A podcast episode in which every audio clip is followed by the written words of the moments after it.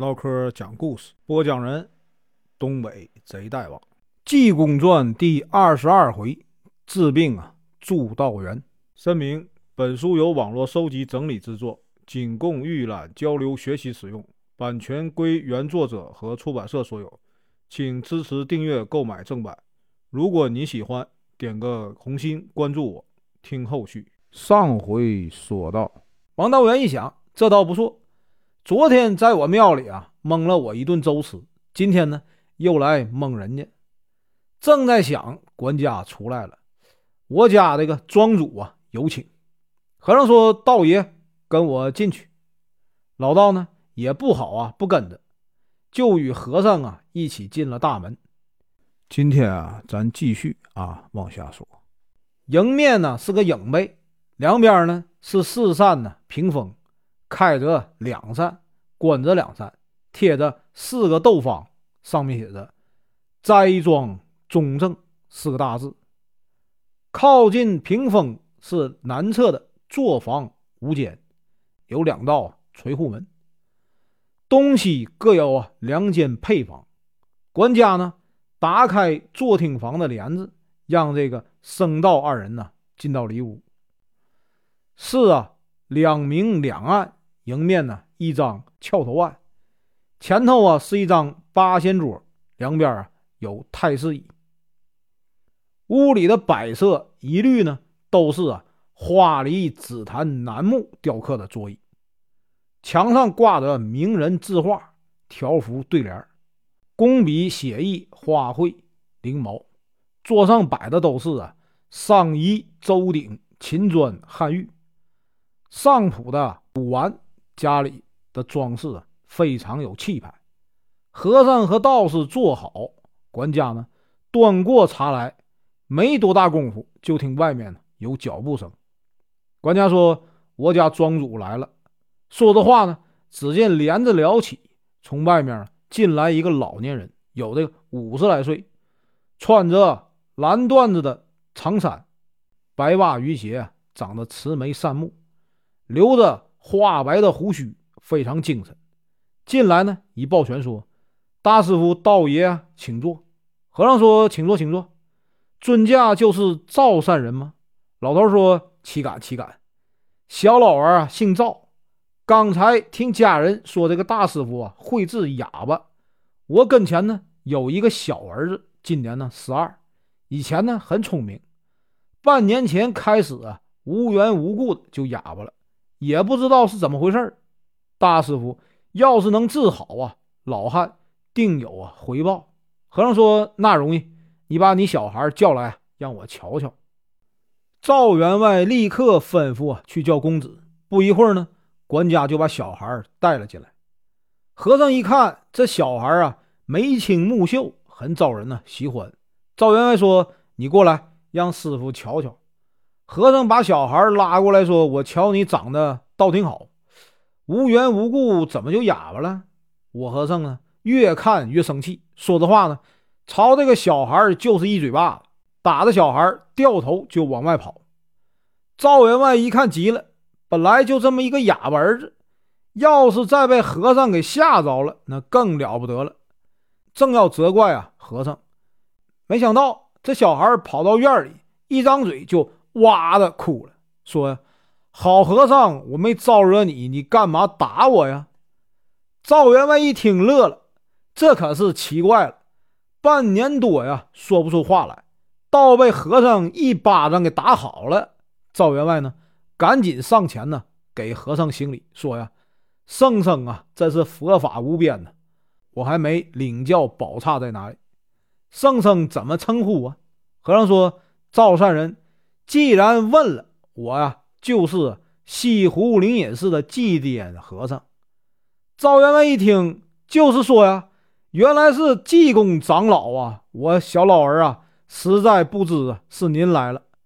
王道元在旁边一听，愣了，这才明白过来，说呀：“圣僧来了，小道失敬。”赵员外招呼儿子进来啊，吩咐他呀，快给圣僧啊磕头。小孩走到近前，就给和尚行了礼。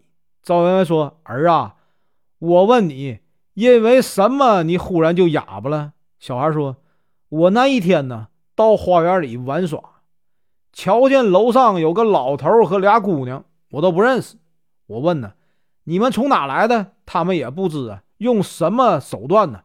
用手一指，我就说不出来话来了。”赵员外说：“这是怎么回事啊？”和尚说：“一定是啊，你的花园里住着狐仙，他呀冲撞了狐仙。现在啊，他虽然好了，恐怕呢，以后啊还会有反复。我和尚今天晚上啊，就把这个狐仙请出来，劝他们走，省得他在你家里住着，说不准什么时候啊，婆子丫鬟哪时冲撞了他也不好。”赵员外说：“圣僧这么慈悲啊，就更好了。”赶忙吩咐家人呢，立刻去收拾桌子，摆放啊餐具。过一会儿呢，酒菜也摆上了。老员外心里格外的高兴，立刻拿酒壶啊给和尚和老道斟酒，一起呢开怀畅饮。吃完了早饭，赵员外呢陪着和尚啊王道元谈话。晚半天又预备了上等啊海鲜酒席。和尚说：“老员外，叫管家呀，预备一份呢香烛纸马。回头呢，在后面的花园摆上桌子，我去啊，请这个狐仙。”老员外吩咐叫家人呢，照样预备，一边呢陪着二位啊喝酒吃菜。和尚大把的抓菜，满脸呢抹油。吃完了晚饭，差不多天有啊出谷以后，和尚问：“东西都预备齐了没？”家人说：“早啊，预备齐了。”和尚说：“道爷你也一起来。”王道元呢点头答应了，举上灯光，一同呢和这个和尚来到后面花园。众人在旁边站着，和尚呢查点了一下果案、香烛、五供，都预备齐了。就过去把这个烛点着了，香烧上了。和尚呢，口中说道：“我呀，不是别人，我是西湖灵隐寺的祭奠僧。”然后呢，喊道：“仙湖不到啊，等待何时？”连喊了两遍。大家眼瞅着这个门楼一开，走出了一位啊年迈的老人，头发胡子都白了。赵员外一看，愣住了。因为啊，知道这楼上从来没有人住过，这下亲眼看见有人呢从楼里走出来，觉得非常奇怪。就见这个老丈啊，冲着和尚一抱拳说：“圣僧呼唤我有什么事儿？”和尚说：“你既然是修道的人，就应该啊找这个深山僻静的地方参修暗练，为什么在这寺城上住着呢？”再说本家员外啊，他是个大善人，你又何必跟他这样的凡夫俗子作对呢？老头说：“圣僧，你是不知道，都是因为他的那些丫鬟婆子常啊糟蹋我的地方。弟子呢，并不是啊在他家里胡闹，无非是借住一段时间。”和尚说：“我知道了，不过要是依我呀。”你还是到这个深山老林里去隐修，倒更好。老头说：“既然是圣僧的吩咐，弟子呢一定遵命。”和尚说：“就这样吧。”狐仙呢这才转身进去，和尚也同大伙儿一起回到前院。赵员外说：“圣僧这么慈悲，把小儿的病啊治好了。小老儿呢实在是啊感恩不尽。明天呢。”我送圣僧啊几千两银子，替我烧烧香吧。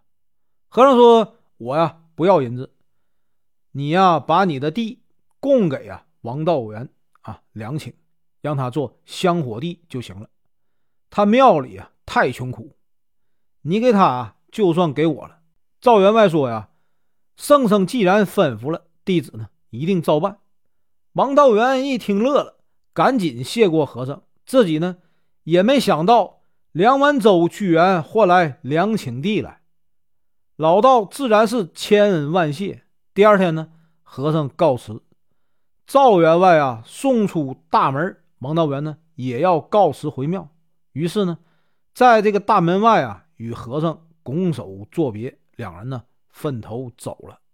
本文结束，感谢观看，请听后续。